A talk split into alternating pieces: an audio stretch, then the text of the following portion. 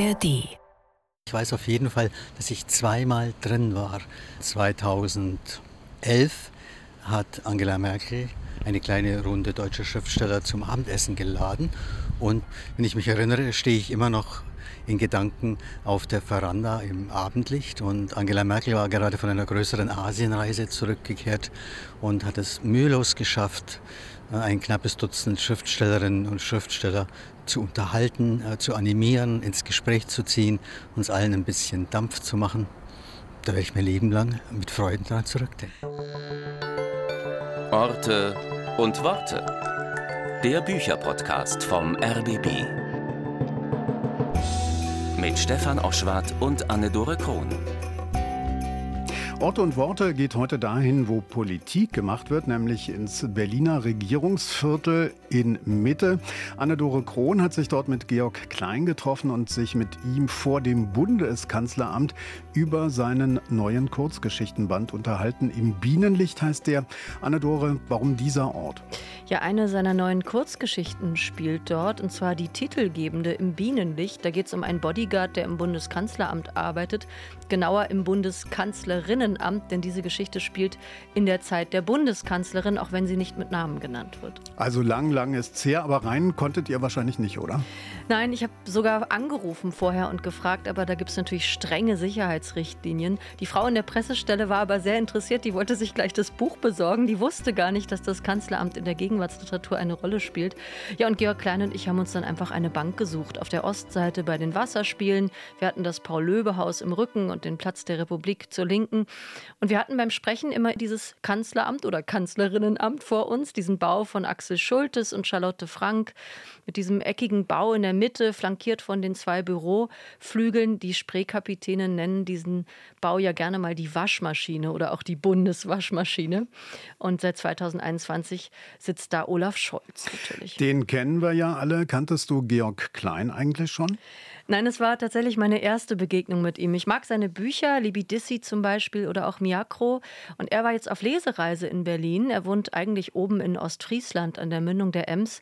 Und ich habe ihn in Berlin im Hotel abgeholt. Er musste nach unserem Treffen vor dem Bundeskanzleramt einen Zug bekommen. Und ich habe ihn mit dem Auto abgeholt, was eigentlich der absolute Wahnsinn ist, mit dem Auto ins Regierungsviertel zu fahren. Und ich habe natürlich keinen Parkplatz gefunden. Ich habe also stilecht im Halteverbot geparkt. Und wir haben während unseres Gesprächs immer gehofft, dass mein Auto nicht abgeschleppt wird, weil im Kofferraum war natürlich sein Gepäck. Und? Ja, war das, das, Auto noch da oder hast du die Bundeskassen mit einer Strafgebühr ein bisschen aufgefüllt? Das verrate ich natürlich erst nach dem Gespräch, Stefan. Na gut, aber jetzt mal zum Warm-up. Äh, jetzt müsste eigentlich der Moment kommen, wo man Trommelwirbel hört. Unsere Challenge, wie jede Woche in Orte und Worte. Du hast eine Minute, um das neue Buch von Georg Klein vorzustellen. Ja, 18 Erzählungen hat Georg Klein in diesem Band im Bienenlicht versammelt und mit Bienen als Metapher spielt er in diesen Geschichten auch immer wieder. Und viele Geschichten handeln auch vom Arbeiten. Es tauchen einige besondere Berufe auf. Da gibt es zum Beispiel Geisterjäger, einen Bodyguard oder eine Bildretterin. Und es beginnt oft realistisch und schiebt sich dann mehr und mehr ins Surreale. Zum Beispiel bekommt ein Schmied einen Anruf aus dem Jenseits oder ein bekiffter Spinner behauptet, in einer Zeitschleife zu stecken oder eine seltsame Krankheit breitet sich aus, bei der den Menschen buchstäblich das Herz aus der Brust stürzt. Und der Personenschützer aus der Titelgeschichte rebelliert an seinem letzten Arbeitstag im Kanzlerinnenamt dagegen, dass Kameradrohnen sein Berufsbild bedrohen, und zwar mit einem fulminanten Shootout inklusive Kanzlerin. Es ist also ein Kosmos an unerhörten Begebenheiten, den Georg Klein hier ausbreitet, mit großer atmosphärischer Dichte erzählt, sehr melodiös und auch sprachgewaltig. Wenn Sie zur Linken aus dem Fenster gucken, dann sehen Sie den Reichstag. Wenn Sie zur Rechten schauen, dann sehen Sie das Bundeskanzleramt. Und jetzt Anne-Dore Krohn mit Georg Klein genau vor diesem Bundeskanzleramt im Gespräch über die Kurzgeschichten im Bienenlicht.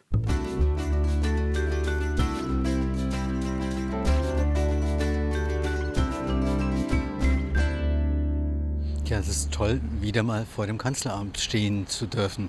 Es gibt wenig Orte, in die mich so faszinieren in der Bundesrepublik. Wann waren Sie denn das letzte Mal hier? Hm. Mit Jahreszahlen bin ich ein bisschen schwach, aber ich weiß auf jeden Fall, dass ich zweimal drin war. Und ich glaube, das zweite Mal war 2011. Und was haben Sie da drin getan? Das erste Mal hat mich eine Zeitung gebeten, was über die Architektur und über das Außen-Innen des Kanzleramts zu schreiben. Da war ich mit einem äh, Kulturredakteur drin. Und dann 2011 hat Angela Merkel eine kleine Runde deutscher Schriftsteller zum Abendessen geladen. Und äh, wir durften dann mit Angela Merkel speisen, plaudern und scherzen. Davon habe ich gehört, von diesen Einladungen an Künstlerinnen und Künstler, insbesondere an Autorinnen und Autoren. Wie war dieser Abend? Wie kann ich mir das vorstellen? Der war schlicht großartig. Also, wenn ich mich erinnere, stehe ich immer noch in Gedanken auf der Veranda im Abendlicht und Angela Merkel war gerade von einer größeren Asienreise zurückgekehrt und hat es mühelos geschafft, ein knappes Dutzend Schriftstellerinnen und Schriftsteller zu unterhalten, äh, zu animieren, ins Gespräch zu ziehen, uns allen ein bisschen Dampf zu machen. Da werde ich mein Leben lang mit Freuden daran zurückdenken. Wir stehen jetzt ja davor, rein kommen wir leider nicht. Die Sicherheitsvorkehrungen sind hier natürlich gewaltig. Wir stehen aber davor und können den Hof sehen und das Segel, das vor dem Eingang gespannt ist und natürlich diesen Hauptkubus und die beiden Seitenflügel. Wo war denn das Treffen der Schriftstellerinnen und Schriftsteller mit Angela Merkel damals? Auf jeden Fall drinnen. Und wenn ich mich richtig erinnere, war das Reinkommen total problemlos. Also ich kam mit einem Kollegen vom äh, Hauptbahnhof rüber spaziert und wir haben jetzt gedacht, jetzt kommt irgendwie Leibesvisitation oder Fingerabdrücke oder irgend sowas. Aber der zuständige Bundespolizist, vermute ich mal, warf nur einen flüchtigen Blick auf unsere Einleitungskarten und winkte uns dann so durch. Und schwupp waren wir drin. Wirklich? Ohne dass sie irgendwie durchleuchtet wurden? Ohne jedwede irgendwie auffällige Kontrolle. Vielleicht war das damals natürlich schon total raffiniert und wir haben einfach die Kontrollgeräte gar nicht bemerkt, während wir zu Angela Merkel hochstiegen auf die Veranda. Ja, wer weiß, vielleicht wurden sie ja wirklich durchleuchtet, ohne das zu wissen. Wir suchen uns jetzt, glaube ich, mal einen Platz, wo wir uns hinsetzen können, weil noch stehen wir. Hier sind ja lauter Bänke auf dieser kleinen Wiesenfläche vor dem Kanzleramt. Wir suchen uns jetzt mal einen Platz, um uns hinzusetzen. Und dann müssen wir natürlich unbedingt über ihre Kurzgeschichten sprechen, denn eine davon spielt ja hier. Ich hatte mich schon gefragt, ob Sie Teil dieser Autorinnen-Einladungen waren. Ich habe davon gelesen, das fand ich immer interessant. Sie werden mir aber kein Geheimnis und auch keine Anekdote entlocken. Ich bin hier da zur Diskretion auch gegenüber meinen Kollegen äh, verpflichtet. Nehmen Sie auf gerade. Ich nehme auf, ja. aber Sie können jederzeit sagen, das bitte nicht senden. Kein Problem. Sind Sie Angela Merkel damals das erste Mal begegnet? Ja, ich glaube schon, wenn ich mich nicht sehr täusche. So, Georg Klein macht hier gerade, löst hier gerade eine ich klemm, Absperrung. Ich hoffe, wir dürfen hier Finger überhaupt ein. durch. Wollen wir die Bank hier nehmen? Am Anfang von Orte und Worte machen wir immer wie so ein kleines Warm-up, stellen wir ein paar kurze Fragen mit der Bitte um kurze Antworten. Ich bin allerdings nicht der schnellste Typ. Also in meiner Jugend war ich schon irgendwie sehr eloquent und fix. Jetzt könnte es natürlich sein, dass ich dann nur stocke, stammle oder fast gar nichts sage. Stellen Sie sich bitte darauf ein. Dr. Kleins gesammeltes Schweigen fällt mir dann dazu ein. Ist gut. So, also was macht das denn mit Ihnen, Herr Klein, wenn Sie hier im Regierungsviertel zwischen diesen riesigen Gebäuden sind? Fühlen Sie sich da klein oder groß? Tja, hm, ich würde sagen, im Vergleich zu dem, was schlimmstenfalls möglich wäre, ist es hier eigentlich noch eine recht humane Bebauung. Man darf ja nicht vergessen, dass ein gewisser Herr Speer äh, für Berlin noch ganz andere Sachen vorgehabt hat. Und ähm, deswegen würde ich sagen, wer hier durchgeht, wer hier arbeitet, ist irgendwie noch ganz gut davon gekommen. Sie sind in Augsburg geboren, haben aber auch eine Weile in Berlin gelebt. Wann und wie lange? Also wenn ich mich nicht täusche, sind es dann insgesamt so knapp 15 Jahre gewesen. Also es ging, glaube ich, los 81. Und dann waren wir, also meine Frau und unsere beiden Kinder, eine Zeit lang so halb in Ostfriesland, halb in Berlin. Und irgendwann sind wir dann, haben wir unsere Zelte hier ganz abgebrochen. Aber das Berlin, also das ich in Erinnerung habe und wirklich sehr schön in Erinnerung habe, ist das eingemauerte Berlin der 80er Jahre. Ich fand das dann einfach eine, eine tolle Zeit mit tollen Leuten. Und diese Enge und dieses Ein Eingeschlossensein hat die Kultur stimuliert. Also ich denke gerne an die 80er Jahre zurück. Gibt es Momente, in denen Sie bereuen, nicht mehr hier zu leben? Nö, eigentlich nicht. Inzwischen bin ich ja auch ziemlich alt und, äh, das, und die Widerstandskraft gegen die Energie, die, die so eine Metropole doch auch entfesselt, ist nicht mehr so hoch. Deswegen ist es wahrscheinlich vernünftig, nur noch ab und zu, so vier, fünf Mal im Jahr vorbeizuschauen. Wenn Sie hier vorbeischauen, Herr Klein, gibt es einen Ort, den Sie immer wieder gerne besuchen, außer dem Bundeskanzleramt vielleicht? Wo es mich doch immer wieder hinzieht, ist die Grenze äh, zwischen Neukölln und Kreuzberg, der Landwehrkanal. Und weil da haben meine Frau und ich uns kennengelernt. Sie wohnte auf der Kreuzberger Seite und ich auf der Neuköllner Seite. Aber das ist mehr so eine Romance-Sache, müssen wir jetzt nicht weiter vertiefen. Schade, ich wollte gerade fragen, auf welcher Brücke Sie sich das erste Mal getroffen haben. Aber gut, das muss man sich jetzt einfach vorstellen.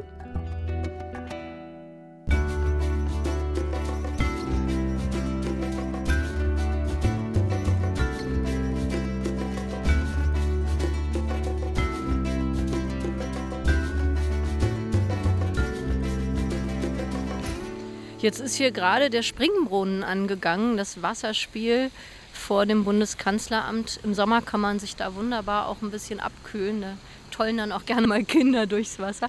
Und Georg Klein und ich sitzen hier und äh, wollen jetzt mal über Ihren Band reden. Den haben Sie hier auch auf dem Schoß schon liegen im Bienenlicht. Das sind 18 Erzählungen, die oft recht realistisch beginnen, sich aber dann gerne in irgendetwas Surreales, Abgedrehtes schieben. Aber kommen wir erstmal zu der Erzählung, die hier im Bundeskanzlerinnenamt spielt, denn da ist es noch die Bundeskanzlerin.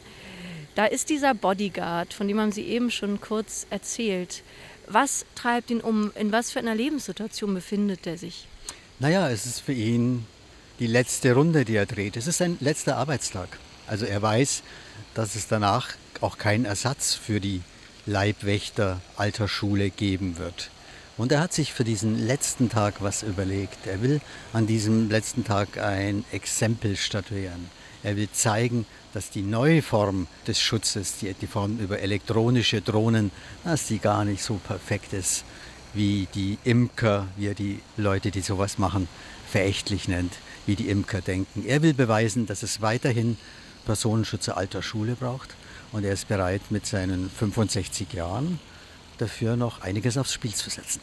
Ich glaube, also nach 2000 lag das in der Luft, die, die ganze Drohnensache. Und die Amerikaner haben, haben sie auch mächtig eingesetzt, schon in Afghanistan. Das musste ich praktisch nur so abgreifen. Das war bereits da. Das ist auch das Schöne an Ihren Erzählungen, dass die Fantasie unheimlich schnell einsetzt. Und ich habe tatsächlich vorher noch mal hier im Bundeskanzleramt in der Pressestelle angerufen und gefragt, gibt es so etwas hier im Kanzleramt? Gibt es irgendwelche Drohnen, die abwehren, die überwachen? Und es gibt natürlich Überwachungskameras, klar, aber es gibt nur ein Drohnenabwehrsystem, aber keine Drohnen, die aktiv eingesetzt werden. Doch, doch, gucken Sie mal da hinten, da wo die Luft so ein bisschen flimmert. Die haben diese neue Tarnkappenriffelung, die auch die amerikanischen Kampfbomber haben. Da hinten fliegt eine auf ihrem Kontrollweg. Jetzt ist sie um die Ecke rum. Herr Klein hat sie gesehen, ich leider nicht. Wahrscheinlich ist das Ihr schriftstellerischer Blick auf diese Welt. Nein, es liegt daran, dass ich mich nur auf ein einziges Medium oder auf, nur auf einen einzigen medialen Weg, nämlich auf das Ohr, konzentrieren muss, während Sie alle Fäden zusammenhalten müssen. Hören wir doch mal einen Auszug aus dieser titelgebenden Erzählung aus Ihrem Erzählungsband Im Bienenlicht. Jetzt geht es ins Bundeskanzleramt. Ich fange einfach mal vorne an und die Stimme dessen, den Sie gleich hören werden, ist eben jener Personenschützer.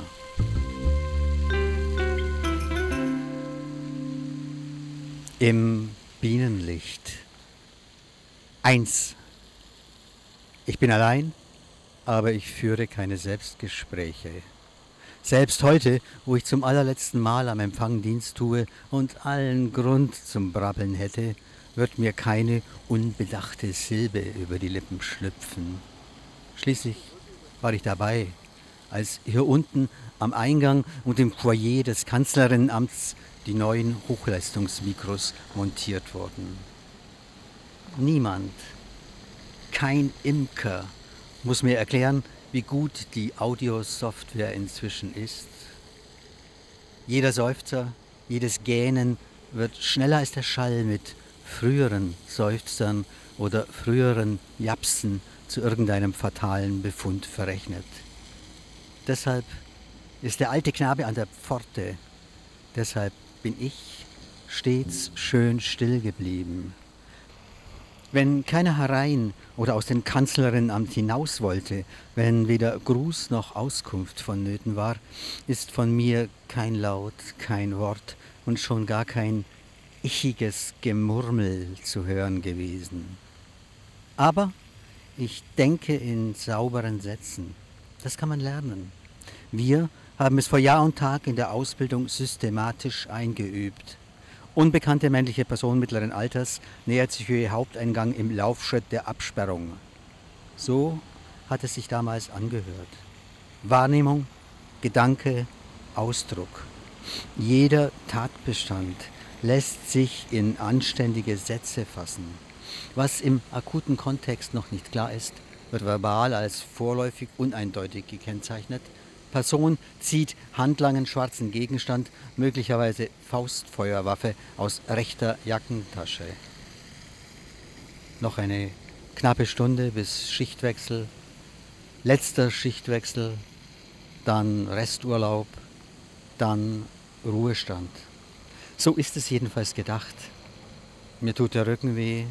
Der neue ergo-adaptive Drehstuhl soll einmalig soll einmalig wirbelsäulenfreundlich sein.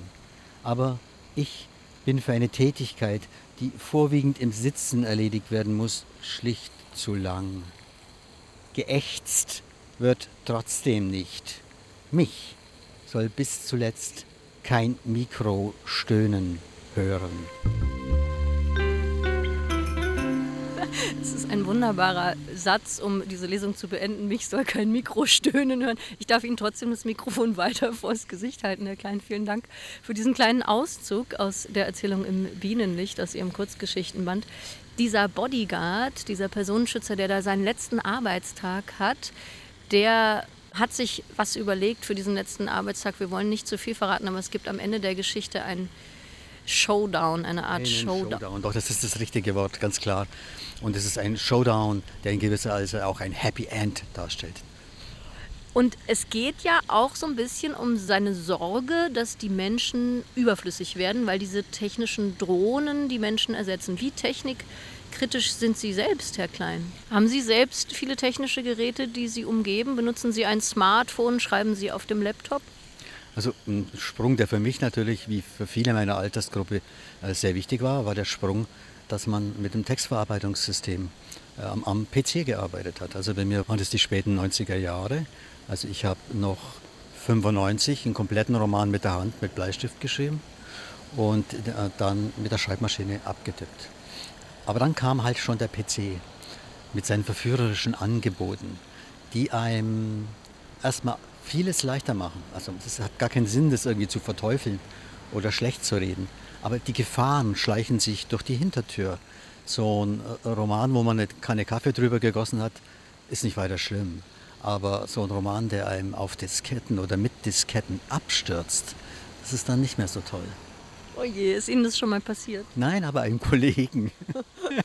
Und ich glaube, an den zwei Tagen, wo die Leute dann versucht haben, seinen Roman wieder rauszuholen aus Windows 96 oder was das war, da hat er Blut und Wasser geschwitzt. Es ist aber dann gelungen.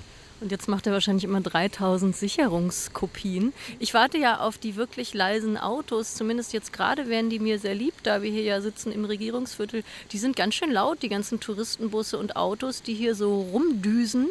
Da wäre es mir gerade recht, wenn die alle ein bisschen leiser fahren würden.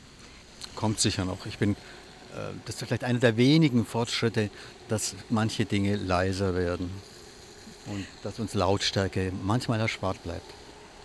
Durch ihre Kurzgeschichten summt es. Es äh, summen nämlich die Bienen als Metapher, als kleines Symbol, die an der einen oder anderen Stelle immer wieder auftauchen. In der Erzählung, aus der wir gerade einen Auszug gehört haben, da geht es um die Drohnen, die Imker und so weiter, aber auch generell spielt dieses Summen und äh, auch die Arbeiterbienen und so tauchen immer wieder an verschiedenen Stellen auf und sie haben diese Kurzgeschichten ja auch in zwei Teile unterteilt, nämlich in Wachs und in Honig. Wie kam es dazu? Naja, 20, fast 20 Erzählungen und keine Gliederung drin. Das ist natürlich irgendwie nichts. Also eine Gliederung muss rein. Und äh, es sollte allerdings auch nicht zu kompliziert sein. Also zweigeteilt oder dreigeteilt habe ich bisher immer bei Erzählungen gemacht. Und da muss man halt erstmal alles auf einen großen Zettel schreiben, am besten mit der Hand. Und dann irgendwie so Striche, Querverbindungen, Kreise machen. Und plötzlich merkt man, dass man Gruppen bilden kann. Und dann muss man noch ein bisschen frech sein und ein bisschen Gewalt ausüben. Und plötzlich hat man zwei Gruppen und man wundert sich, dass man nicht schon längst drauf gekommen ist, diese Erzählungen in Wachs und Honig aufzuteilen. Sind die Bienen für Sie wichtig? Haben Sie vielleicht in Ihrem Garten auch ein Bienenvolk? Also die Bienen faszinieren mich seit meiner Kindheit. Also ich kann mich wirklich noch erinnern, wie ich als Knirps mit vier, fünf Jahren in der grünen Wiese saß und die Tiere beobachtet habe, die Insekten beobachtet habe. Und irgendwann merkt man halt, dass äh, wenige Insekten Kollektive bilden. Die Ameisen und die Bienen vor allem. Bei uns zum Beispiel im Garten äh, gibt es also Erdbienen und das ist faszinierend auch, weil denen völlig egal ist, was wir drumherum machen. Die machen einfach ihr Ding. Ich glaube, wir sind der Natur meistens völlig egal. Die Natur spielt auch in ihren Erzählungen immer wieder eine große Rolle. Es gibt zum Beispiel eine Erzählung, die spielt an der Küste Kaliforniens. Da geht es um eine Pflanze, die sich auf Plastikmüll ansiedeln kann. Und die Geschichte dreht dann ziemlich ab. Am Ende siedeln Menschen diese Pflanzen auf ihren Körpern an. Und das ist nicht die einzige Geschichte, die ziemlich fantastisch, zum Teil auch verstörend ist. Es gibt eine Geschichte über Gespensterjäger. Es gibt eine Geschichte, in der den Menschen das Herz aus der Brust stürzt. Ein ja, irres Bild. Habe ich gestern Abend gelesen. Herzsturzbesinnung. Hat gut geklappt. War auf eine interessante Art still im Publikum. Ja, eine wahnsinnig faszinierende Geschichte, die wie eben viele andere sehr fantastisch verstörend ist. Es gibt auch Anrufe aus dem Jenseits. Im hinteren Teil des Bandes tritt der Teufel auf. Man ist sehr überrascht beim Lesen, man ist immer wieder hingerissen von dieser großen Fabulierkunst und von ihrem hemmungslosen Übertreten von vermeintlichen Grenzen. Überraschen Sie sich beim Schreiben manchmal selbst damit?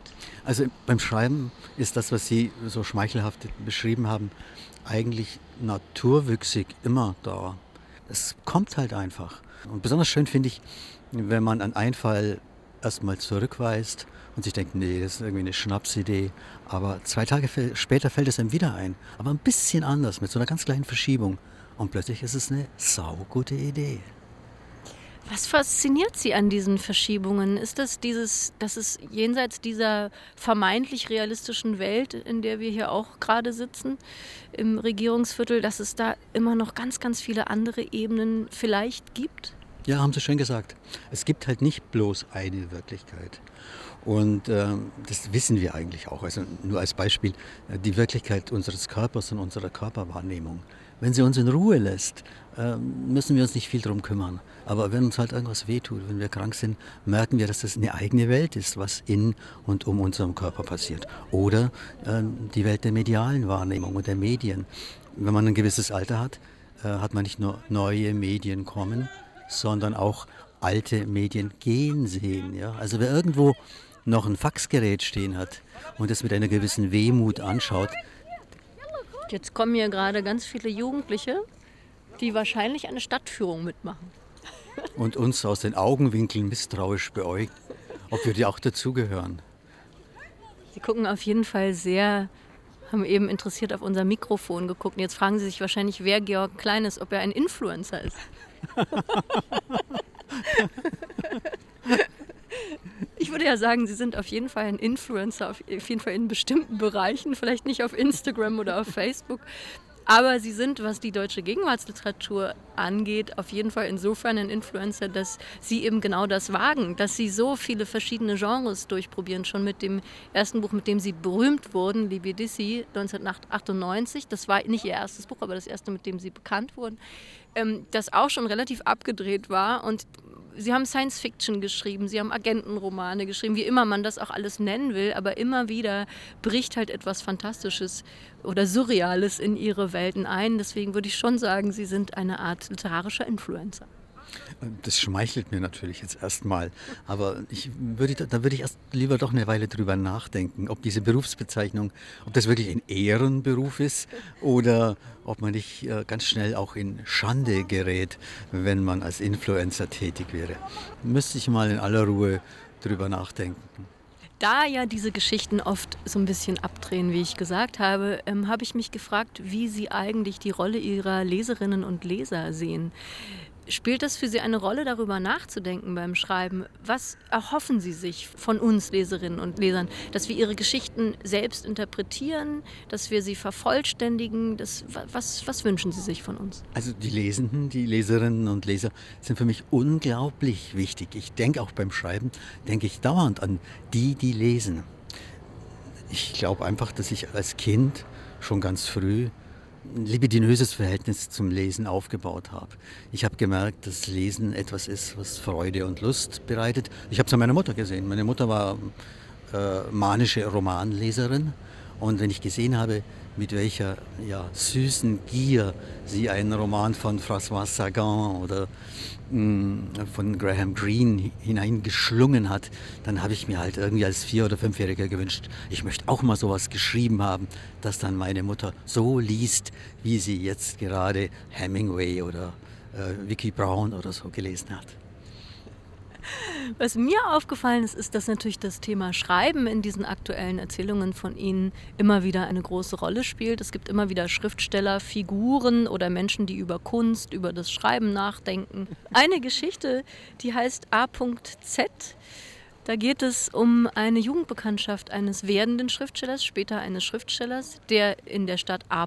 aufwächst. Sie sind ja aus Augsburg, Herr Klein. Zufall. Reiner Zufall? Na, reiner, unreiner Zufall. Ein unreiner Zufall.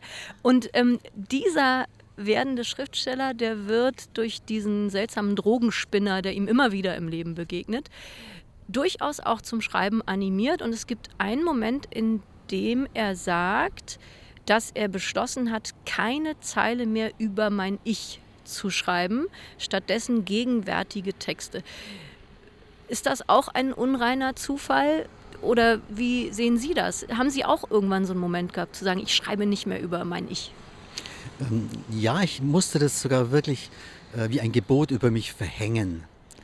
Ähm, weil ich gemerkt habe, dass eben das, wie es in der einen Erzählung gerade hieß, dieses ichige Gemurmel etwas äh, Kleinliches und Peinliches hat. Und erst nachdem ich das ganz abgewehrt habe und gesagt habe, ich komme in meinen Texten nicht als eine Figur oder als eine Person vor, konnte ich dann nach einem größeren Umweg sagen, okay, und jetzt, nachdem ich so lange ohne dieses Ich geschrieben habe, jetzt spiele ich auch mal so mit den unterschiedlichen kleinen Ichs, die man sich so denken kann beim Schreiben. Wir haben eben kurz schon über die Erzählung Herzsturz gesprochen. Die würde ich gerne nochmal ansprechen, denn die ist eine der für mich zumindest eingängigen, eben wegen dieses sehr starken Bildes, dass den Menschen das Herz aus der Brust stürzt. Und man muss natürlich sofort an die Pandemie denken. Da werden dann auch zum Teil Atemschutzmasken getragen, weil gedacht wird, vielleicht ist das ansteckend. Ist das von Ihnen ein Kommentar oder zur Pandemie oder haben Sie damit schon vorher begonnen? Wie entstand diese Geschichte? Also die Geschichte entstand Januar, Februar 2019. Ich wusste nichts von einer kommenden Pandemie. Und ich wollte sie gern veröffentlichen, aber auf einmal war die Pandemie da. Und ich habe gemerkt, ich kann jetzt die Geschichte nicht bringen, das ist ja irgendwie lächerlich. Alle denken, kaum ist irgendwie ein Virus unterwegs, schreibt er irgendwie Erzählungen drüber. Und deswegen musste die erstmal äh, ruhen. Aber jetzt denke ich mir, naja, Pandemien und Seuchen kommen und gehen, die Literatur bleibt bestehen. Also ich muss mir da jetzt keine großen Gedanken mehr drüber machen. Ja, schon in Libidissi gab es ja, glaube ich, auch eine Pandemie. Ja, toll, finde ich toll, dass Sie das wissen. Ein Pluspunkt bei Georg Klein gesammelt. Da bin ich aber froh. Langsam wird es ein bisschen kalt hier vom Kanzleramt, aber ein paar Fragen habe ich noch an Sie. Mein Kollege Richard Kämmerlings von der Welt hat sie mal den gespenstischsten Autor Deutschlands genannt. Das zitiere ich jetzt ganz gerne, weil ich so lachen musste, als ich das gelesen habe. In diesen Kurzgeschichten von Ihnen tauchen immer wieder Geister auf, Gespenster. Gleich die erste Geschichte handelt von zwei Männern, die in Fabriken ähm, auf Gespensterjagd gehen. Es gibt auch Anrufe aus dem Jenseits in dieser Geschichte, über die wir gerade gesprochen haben, über den Schriftsteller, den werdenden Schriftsteller. Der hat eine Erscheinung während des Fahrens auf der Autobahn. Woher stammt Ihre Faszination für Geister? Na, ich denke, dass ich in meinem Leben lang genug an Gespenster und Geister geglaubt habe. Als kleiner Junge, zum Beispiel unser Keller in dem Wohnblock, wo wir waren, der war unglaublich unheimlich. Und es gab auch sehr seltsame Erscheinungen in diesem Keller. Geräusche, die man sich zum Beispiel nicht erklären konnte. Und irgendwann wird man dann halt erwachsen und ähm, dann klingelt mal das Telefon und man hebt ab und äh, da kommt nichts raus außer so einem komischen, schnorcheligen Atmen. Und dann denkt man sich, kann ich mir das jetzt erklären oder nicht? Nein, ich kann mir das nicht erklären. Ich einige mich jetzt erstmal drauf, das ist irgendwas Gespenstisches. Und ja, zum Schreiben ist es eigentlich ideal, wenn man sowas an der Hand hat. Sie sind jetzt ja Ende März 70 Jahre alt geworden. Entschuldigung. Hätten Sie ja nicht unbedingt weiter sagen müssen. Sie hatten Ende März Geburtstag, Herr Klein. Einen runden, sagen wir es einfach so. Verändert das vielleicht auch die Sicht auf sowas wie Gespenster? Ja, natürlich. Einfach weil, weil der Tod näher rückt. Und ähm, was als Gespenst so im Umlauf ist, hat ja oft mit dem Totenreich zu tun. Also gerade das Telefon ist für mich eigentlich immer, was heißt immer, seit ich telefonieren kann, wie so ein Tor in ein anderes Reich gewesen, in so ein jenseitiges Reich. Ich kann mir eigentlich sehr gut vorstellen, dass es ein Jenseits gibt. Äh, ich hoffe allerdings dass es nicht ausschließlich eine Hölle sein wird. Das hoffe ich auch. Dieses Älterwerden spielt auch immer wieder durch diese Geschichten. Es gibt auch eine Geschichte, das Kissen. Ähm, da geht es um einen Pflegeroboter und so weiter. Auch da hatte ich das Gefühl, das ist auch ein Thema, was hier durchweht durch diesen Erzählungsband. Ist Ihnen das auch aufgefallen?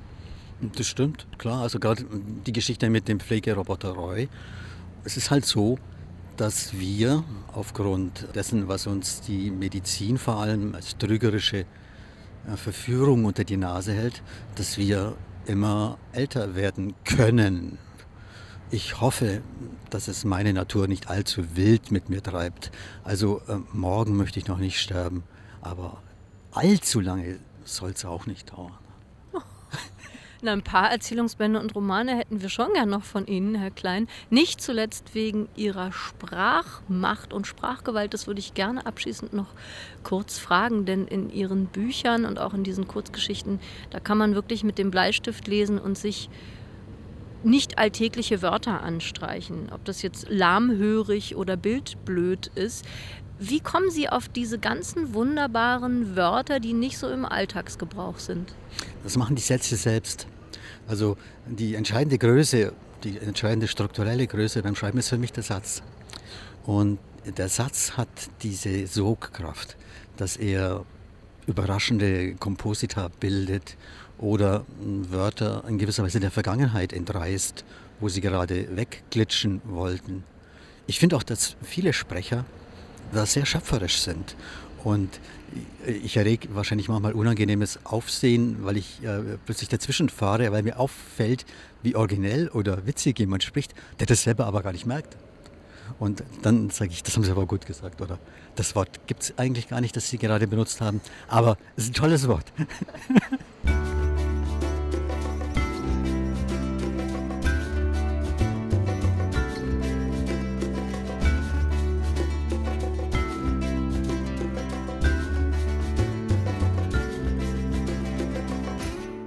Am Ende von Orte und Worte empfehlen wir uns ja immer gegenseitig ein Buch, das uns im Moment bewegt hat oder irgendwann mal bewegt hat. Auf jeden Fall aber ein Buch, von dem wir denken und hoffen, dass es dem jeweiligen Gegenüber gefällt. Und ich habe für Georg Klein Hölderlins Geister mitgebracht von Karl-Heinz Ott. Kennen Sie das Buch? Nein, aber ich kenne den Autor und das, sieht, das Buch sieht sehr schön aus. Wir haben ja eben kurz über Geister gesprochen. Ich musste deswegen an Sie denken bei diesem Buch.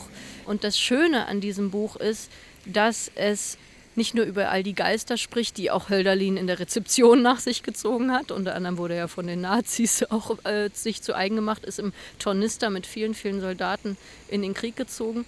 Sondern was mir auch gefällt, ist, dass jeder sich seinen eigenen Hölderlin machen kann, auch in der Frage, ob er jetzt eigentlich verrückt war oder nicht. Und äh, Karl-Heinz Ott räumt aber damit so ein bisschen auf. Es gibt einfach kein klares Bild. Da gibt es eben viele Geister, die man bei Hölderlin aufrufen kann. Was haben Sie mitgebracht? Hm, ein Sachbuch. Ein Sachbuch, das unsere Söhne meiner Frau und mir empfohlen haben. Das Buch handelt von einer Welt, die überall ist, die unsere Welt völlig durchdringt, ohne dass wir uns groß äh, Gedanken darüber machen. Der Autor heißt Merlin Sheldrake und er folgt den Spuren der modernen Pilzforschung. Denn die Welt der Pilze ist eine Welt, die unsere Welt durchwächst. Überall sind die Pilze. Die Pilze sind nicht nur auf unserem Körper, sie sind auch in unserem Körper. Und dass diese Wunderwesen mit uns gemeinsam leben, hat was, ja, hat einen zauberhaften Reiz, fast was Erlösendes, dass die Pilze jederzeit sagen können, wir sind auch da und wir machen genauso schöne und große Sachen wie ihr. Das klingt auf jeden Fall faszinierend. Ich muss gleich an diesen Riesenpilz denken, über den ja immer wieder geredet wird, der unter der Erde mhm. irgendwo wächst und riesen, mhm. riesengroß ist. Und ich muss natürlich, Georg Klein, an Ihren Roman Miakro denken, denn äh, der spielt ja auch in so einem pilzartigen unterirdischen Gebilde. Zugegeben, die Sache beschäftigt mich schon länger und nicht nur auf der Sachbuchebene, sondern eben auch ähm, im, im Erzählerischen, im Narrativen. Vielen Dank. Also ich empfehle Karl-Heinz Ott Hölderlins Geister, erschienen im Hansa Verlag. Und Georg Klein empfiehlt von Merlin Sheldrake Verwobenes Leben, wie Pilze unsere Welt formen und unsere Zukunft beeinflussen, erschienen im Ullstein Verlag. So, Herr Klein, jetzt sind wir fertig. Jetzt äh, gehen wir hier wieder weg vom Bundeskanzleramt, aber. Da wird schon ein Einsatzkommando gegen uns zusammengestellt, glaube ich. Ah, da stehen ganz viele Polizisten. Gleich kommen sie rübergestürmt und wir sind schuld. Vielleicht sehen wir ja doch bedrohlich aus. Haben Sie noch Drohnen gesehen während unseres Gesprächs? Nein, ich habe mich ganz aufs Akustische konzentriert. Hab, vielleicht habe ich was Sirren gehört. Wunderbar. Vielen Dank, Herr Klein. Nichts zu danken, war mir ein Vergnügen. Ich habe jetzt hier eine Dame gefunden, die netterweise Fotos macht. Was hat Sie heute zum Bundeskanzleramt geführt? Das ist der Retourweg zu unserem Bus. Wir fahren nachher wieder nach Hause Richtung Kiel. Wir waren jetzt seit Sonntag hier in Berlin und heute geht es wieder nach Hause. Sind Sie das erste Mal hier im ja. Regierungsviertel und wie finden Sie es? Ich war überhaupt das erste Mal in Berlin und äh, ja, ein bisschen erdrückend. Wie gefällt Ihnen denn das Bundeskanzleramt? Ich finde es schön. Es schaut im Fernsehen nur ein bisschen anders aus, aber ich finde es schön. Ja, doch, hat was. Wird auch die Waschmaschine genannt. Ah ja, stimmt, das hat unsere Touri-Führerin gestern gesagt im Bus. Ja, genau. Ihr habt überall einen anderen Namen noch dafür. Ja. Danke fürs Fotos machen. Gerne.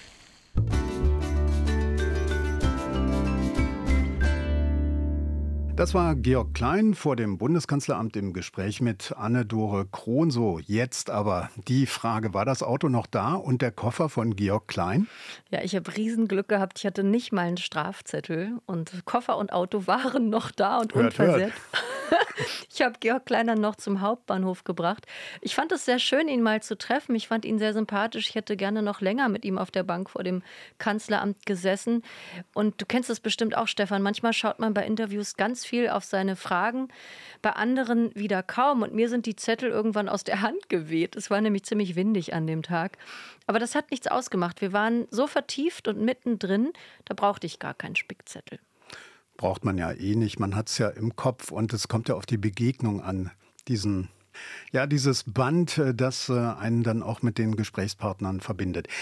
Jetzt die Frage an dich. An wen richten sich diese Erzählungen? Wem würdest du die empfehlen? Ja, auf jeden Fall allen, die Freude an skurrilen Geschichten haben, also Geschichten, die Grenzen überschreiten, auch zwischen Leben und Tod. Und dann definitiv für Menschen, die es schätzen, wenn jemand sehr konzentriert und überlegt formuliert. Also Georg Kleins Sprache ist sehr besonders. In den Texten sowieso, aber auch im Gespräch habe ich das schon gemerkt. Und diese nicht alltägliche Wortwahl, die hat sich auf mich übertragen. Ich habe dann den ganzen Tag mehr auf mein eigenes Sprechen geachtet. Das war inspirierend. Also er ist wirklich ein Ausnahmeautor und hat ganz verdient letztes Jahr auch den großen Preis des Deutschen Literaturfonds gewonnen. Und dann noch eine nette Randanekdote. Die nette Österreicherin, die die Fotos von uns gemacht hat, hat mir im Nachhinein nochmal geschrieben. Ich habe ihr meine E-Mail-Adresse gegeben und sie hat sich wahnsinnig gefreut über einen lustigen Zufall.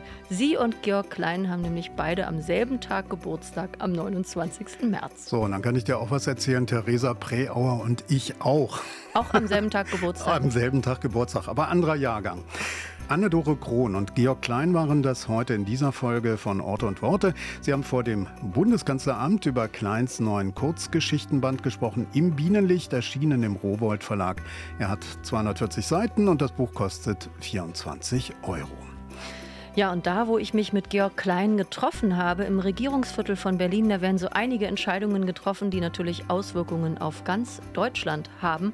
Und wer mehr über die Landespolitik von Berlin und auch von Brandenburg erfahren möchte, den empfehlen wir den Podcast Spreepolitik. Die Landespolitikredaktionen vom RBB schauen da nämlich jede Woche auf die großen und kleinen Themen aus Berlin und Brandenburg, liefern Antworten und Hintergründe oder schütteln auch einfach mal nur den Kopf. Spreepolitik, so heißt dieser Podcast, den gibt es jede Woche Freitag am Nachmittag in der ARD-Audiothek oder in der RBB 24 Inforadio-App. Und in der ARD-Audiothek oder auch bei Apple Podcasts, da gibt es natürlich auch unseren Podcast äh, Orte und Worte. Das war eine neue Folge von Orte und Worte. Ich bin Anne-Dore Krohn. Und ich bin Stefan Auschal. Orte und Worte. Der Bücherpodcast vom RBB. Redaktion Anne-Dore Krohn. Technik Angelika Schäfer. Sounddesign Robin Rudolph. Eine Produktion von RBB Kultur und RBB 24 Inforadio.